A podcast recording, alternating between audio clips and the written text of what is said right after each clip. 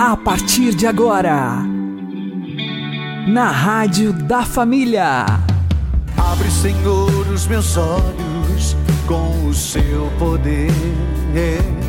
Caminhando com Jesus. Acredite, se Deus é por nós, quem será contra nós?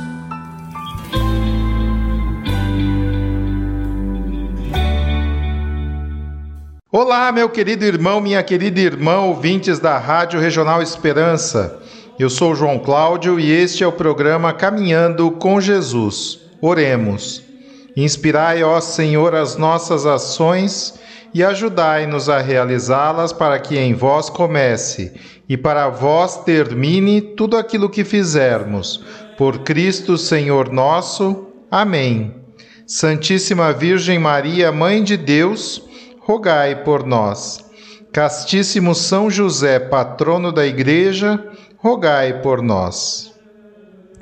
No dia 13 de outubro de 1917, na aparição de Nossa Senhora em Fátima, no mesmo dia do milagre do sol, São José apareceu segurando o menino Jesus e, junto com ele, abençoando o mundo. Ora, depois de todas as catástrofes e tragédias anunciadas por Nossa Senhora, eis um sinal evidente de que São José tem uma missão extraordinária para estes tempos que são os nossos. Precisamos, pois, conhecê-lo porque conhecendo iremos amá-lo, amando iremos recorrer a ele, a quem Deus deu uma missão não somente para com o redentor, nosso Senhor Jesus Cristo, mas para com o seu corpo místico, que é a igreja. Enquanto os outros santos estão simplesmente na ordem da graça, São José e Nossa Senhora, de alguma forma, estão inseridos dentro de uma outra ordem, na ordem da encarnação, ou seja, da união hipostática. Eles foram pensados por Deus com o mesmo decreto que ele pensou a encarnação do seu divino Filho, nosso Senhor Jesus Cristo. Existe, pois, algo de verdadeiramente especial e extraordinário a respeito de São José, isto é, existe algo de grande santidade. O grau de santidade que as pessoas adquirem está intimamente ligado ao grau de união com nosso Senhor Jesus Cristo. Ora, São José e a Virgem Maria, que viveram unidos com Jesus, certamente são os maiores de todos os santos, muito acima dos santos, muito acima dos anjos. Alguém poderia dizer: isso está errado, pois Jesus disse que dos nascidos de mulher ninguém foi maior do que São João Batista. Então parece que São João Batista é maior do que São José e da Virgem Maria. A resposta é dada pelo próprio Evangelho. O que Jesus diz logo em seguida é: No entanto, o menor no reino dos céus é maior do que João Batista porque Jesus está considerando ali São João Batista como ainda pertencente, de alguma forma, ao Antigo Testamento. Mas São José e a Virgem Maria fazem parte plenamente do Novo Testamento, no convívio com nosso Senhor Jesus Cristo. Não há dúvida nenhuma de que, depois da Virgem Maria, que é a maior no reino dos céus, o maior grau de santidade é do seu querido esposo, o Pai nutrício de Jesus, o guardião do Redentor.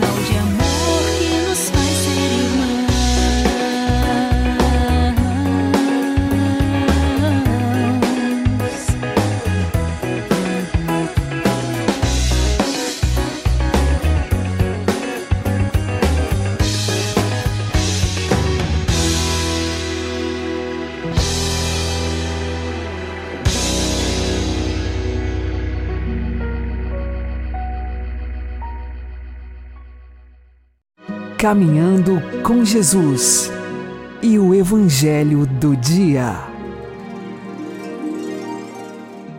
O Senhor esteja conosco, Ele está no meio de nós. Anúncio do Evangelho de Jesus Cristo segundo Lucas. Glória a vós, Senhor.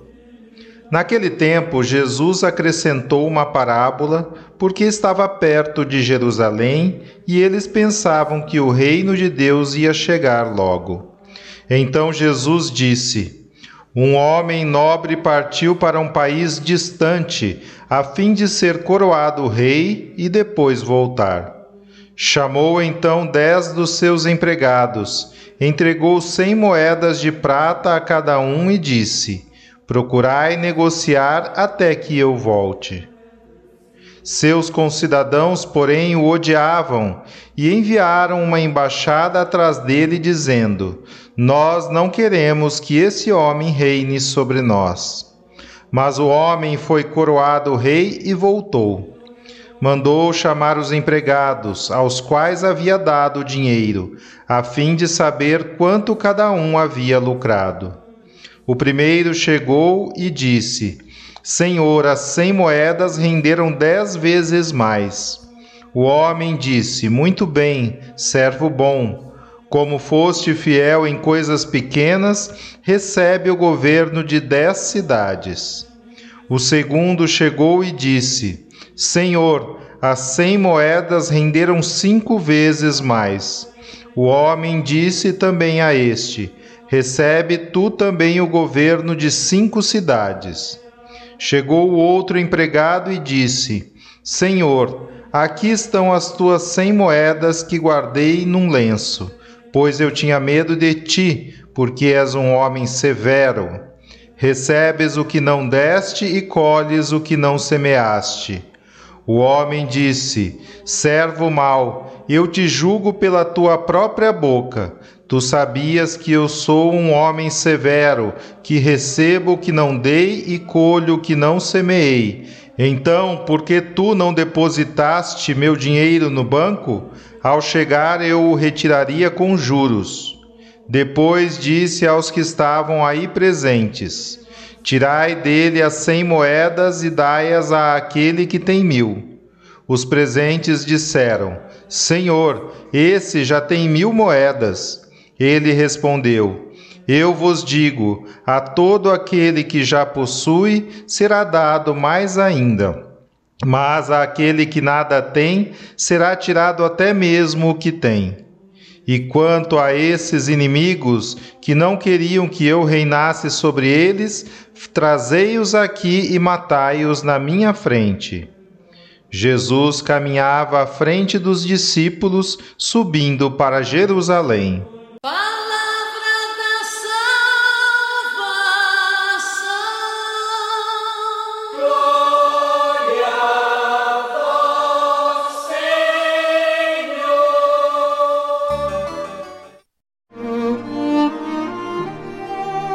Agora, a homilia diária com o Padre Paulo Ricardo. Meus queridos irmãos e irmãs, no Evangelho de hoje, Jesus nos fala da prestação de contas que nós devemos dar ao Rei Celeste quando ele voltar. Trata-se daquela parábola das minas a diferença da parábola das minas para a parábola dos talentos é interessante. Quando Jesus conta no Evangelho de São Mateus a parábola dos talentos, ele fala de uma quantidade diferente de talentos que são deixados é, para cada um dos servos, dos empregados. Aqui não. Aqui o que será coroado rei deixa uma quantidade igual para todos. E apesar da quantidade ser igual, aquilo rende de forma diferente para cada um dos servos. Esse pequeno é, detalhe que faz uma diferença nos faz olhar de uma forma completa a atitude de Deus para conosco. Ou seja, sim, Deus nos trata de forma igual e ao mesmo tempo Deus nos trata de forma diferente. Ou seja, nos trata de forma igual porque ele não faz acepção de pessoas. E é isto que o Evangelho de São Lucas quer nos ensinar. Mas nos trata de forma diferente porque ele escolhe pessoas com missões especiais e dá, às vezes, mais a um do que a outro. Por quê? Porque Deus é injusto? Não. É que nós estamos numa sociedade igualitária e nós ficamos meio assim, é, revoltados quando Deus dá mais a um do que ao outro e dizemos, mas isso é injusto. Na verdade, quando Deus dá mais a um do que a outro, Ele está dando a todos. Por quê? Porque se Deus dá mais a um, é para que ele seja um dom para os outros. Isso é importante nós enxergarmos no nosso dia a dia. Ou seja, Deus nos ama e nos trata igualmente. Ele não faz acepção de pessoa no sentido injusto. Deus não faz injustiça. Mas a injustiça aqui não é uma realidade de que nós precisamos então, agora, como irmãos, né, ter uma estrita equidade. Veja só. Sei que tem essa rivalidade entre os irmãos. Às vezes a mãe distribui né, suco para cada um e aí depois os irmãos colocam ali o copo lado a lado para ver se tem um centímetro a mais do que o outro, porque precisa ser equitativo, precisa ser justiça distributiva, tem que ser igual. Né? Nós temos um pouco esse instinto dentro de nós e numa sociedade onde os ideais comunistas igualitários né, entraram no coração de todo mundo, a gente sempre vê é, com mais simpatia essa parábola das minas, em que Deus distribui uma quantidade igual para todos e aí tudo bem, cada um depois faz render de forma diferente. Mas é importante nós entendermos isto. Mesmo quando Deus dá mais a um do que a outro, Ele está nos tratando de forma igual. É curioso isso. É estranho isto. Por quê? Porque, veja, imagine que Deus dá a você um talento, uma capacidade que não deu a ninguém. Ora, proporcionalmente, quem mais foi dado, mais será exigido. Então tudo termina sendo igual no final. Ou seja, você recebeu mais, mas também mais será exigido. E é aí que nós vemos que a exigência de Deus é tão pequena diante da grande recompensa que Ele dará a cada um de nós. Então o Evangelho de hoje nos ensina isso, nos ensina igualdade e nos ensina uma diferença nos ensina a igualdade de que Deus não discrimina ninguém. A diferença no sentido de que Ele dá mais a uns para que eles sejam dom para os outros. Se Deus deu é, a Santa Teresinha do Menino Jesus tanto amor e tanta capacidade de se doar, é porque ela é um presente para nós. Assim, com a Virgem Maria e todos os santos. Igualdade e diferença. Sejamos então fiéis àquilo que recebemos, seja pouco ou seja muito. A recompensa no céu será infinitamente maior do que o que recebemos. Deus abençoe você. Em nome do Pai, e do Filho e do Espírito Santo. Amém.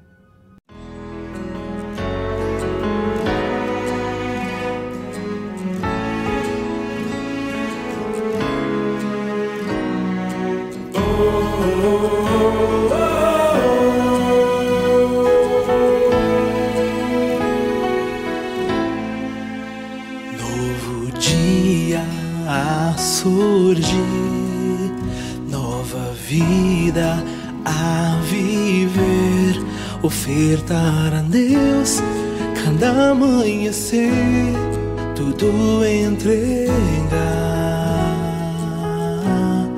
Na terra semente morrerá, da morte a vida brotará do nosso trabalho se colherá dons a ofertar.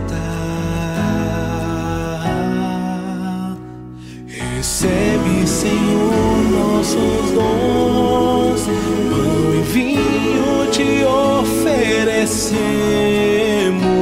Recebe, Senhor, nossos dons, com tudo que somos e temos nossos frutos. Ofertamos a Ti nossas vidas, ofertamos no altar, nossa oferta se transformará nossa oferta se transformará. Recebe, Senhor, nossos dons, pão e vinho te oferecemos. Recebe, Senhor, nossos dons, com tudo que somos e temos nossos frutos ofertamos nossas vidas, ofertamos no altar, nossa oferta se transformará, nossa oferta se transformará.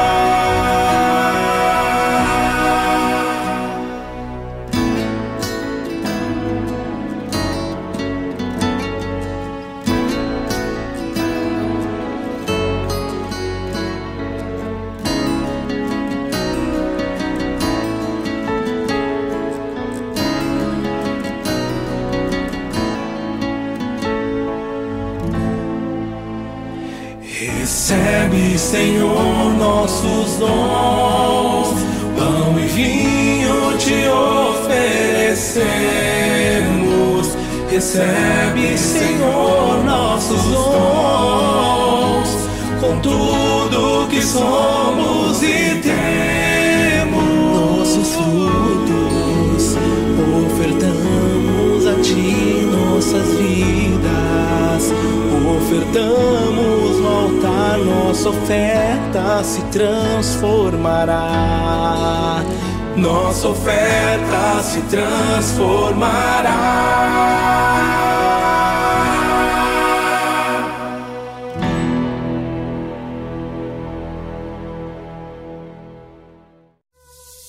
Agora você ouve o Catecismo da Igreja Católica. Como vai Jerusalém acolher o Messias?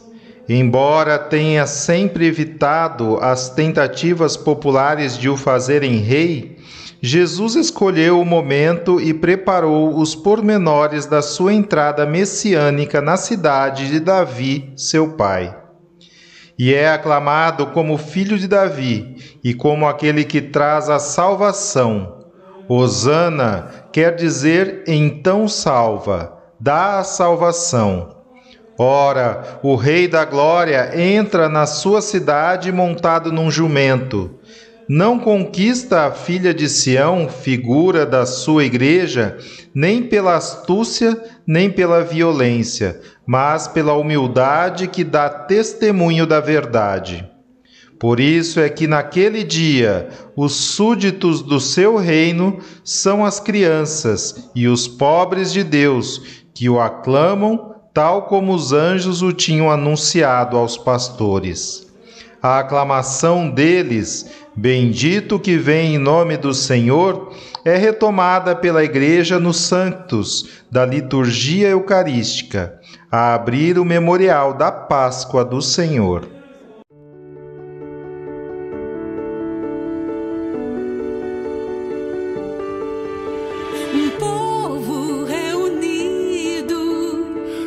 Nação num só lugar, levantando a voz para adorar. em território santo, Nos reunimos para celebrar e com os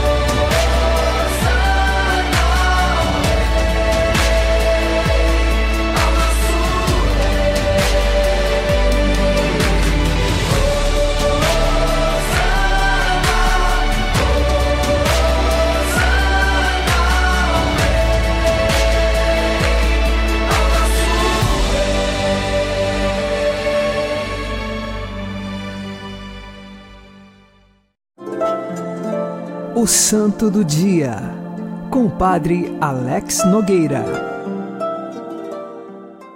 Neste dia 17 de novembro, nós fazemos memória de Santa Isabel da Hungria, que nasceu na Hungria no ano de 1207, de uma família de nobres. E naquele tempo se fazia aliança entre os reinos com casamentos. Ela, desde pequena, foi prometida em casamento ao duque da Turíngia, Luís IV, e assim, desde pequena, cresceu na corte deste duque. Ela era muito solícita e caridosa para com os pobres, e assim alguns da corte, inclusive a sua sogra, a caluniavam de esbanjar os bens do reinado com os pobres. Porém, o que ela fazia era de fato ter um coração totalmente caridoso e fraterno para com a pessoa daqueles que mais sofriam no reino. Ela se casou com Luís IV, teve três filhos. Ele a amava muito. Numa guerra em que ele foi, infelizmente morreu, e então Isabel da Hungria e os três filhos foram expulsos da corte e ela teve de ir morar com os pobres. Pobres estes que ela havia ajudado, porém, muitos dos pobres, até mesmo eles, recusavam e falavam mal de Isabel para agradar o então regente daquele reino, que era tio de Luís IV, que agora estava falecido. Passado um tempo, os companheiros de guerra do marido de Isabel da Hungria voltaram e então restituíram a ela a corte. Seu coração já não pertencia mais à corte, ao reinado. O seu coração pertencia a Deus e ela ingressou na Ordem Terceira Franciscana para fazer caridade. Fundou um hospital que fica hoje na Alemanha e ajudava os doentes a cuidar dos doentes e também a assistir os pobres pessoalmente neste hospital, onde ela mesma morreu com apenas 24 anos de idade. Nós pedimos a intercessão de Santa Isabel da Hungria para que saibamos entregar a nossa vida por amor a Deus e por amor aos irmãos numa profunda caridade. Vejam que esta santa só pôde agir tão desapegada de si, desapegada da corte, desapegada de tudo porque o tudo para ela era o próprio Deus. Que assim nós saibamos trilhar pelo mesmo caminho das virtudes e exemplos de Santa Isabel da Hungria. Santa Isabel da Hungria, rogai por nós. Abençoe-vos Deus Todo-Poderoso, Pai e Filho e Espírito Santo. Amém. Fique na paz e na alegria que vem de Jesus.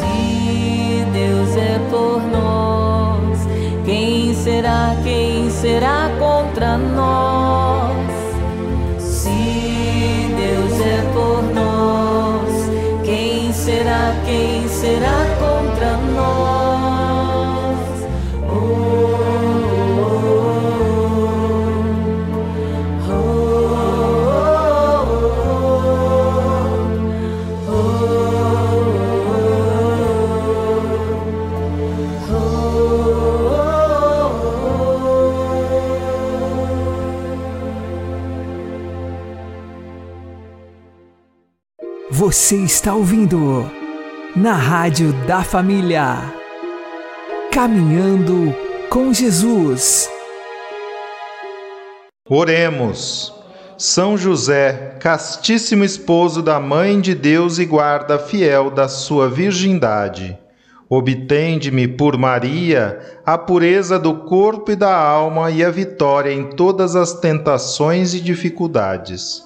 Recomendo-vos também os esposos cristãos, para que, unidos com sincero amor e fortalecidos pela graça, amparem-se mutualmente nos sofrimentos e tribulações da vida. Amém. Rogai por nós, São José, esposo da Mãe de Deus, para que sejamos dignos das promessas de Cristo. Uma boa noite a todos, que Deus abençoe vocês e continuemos caminhando com Jesus.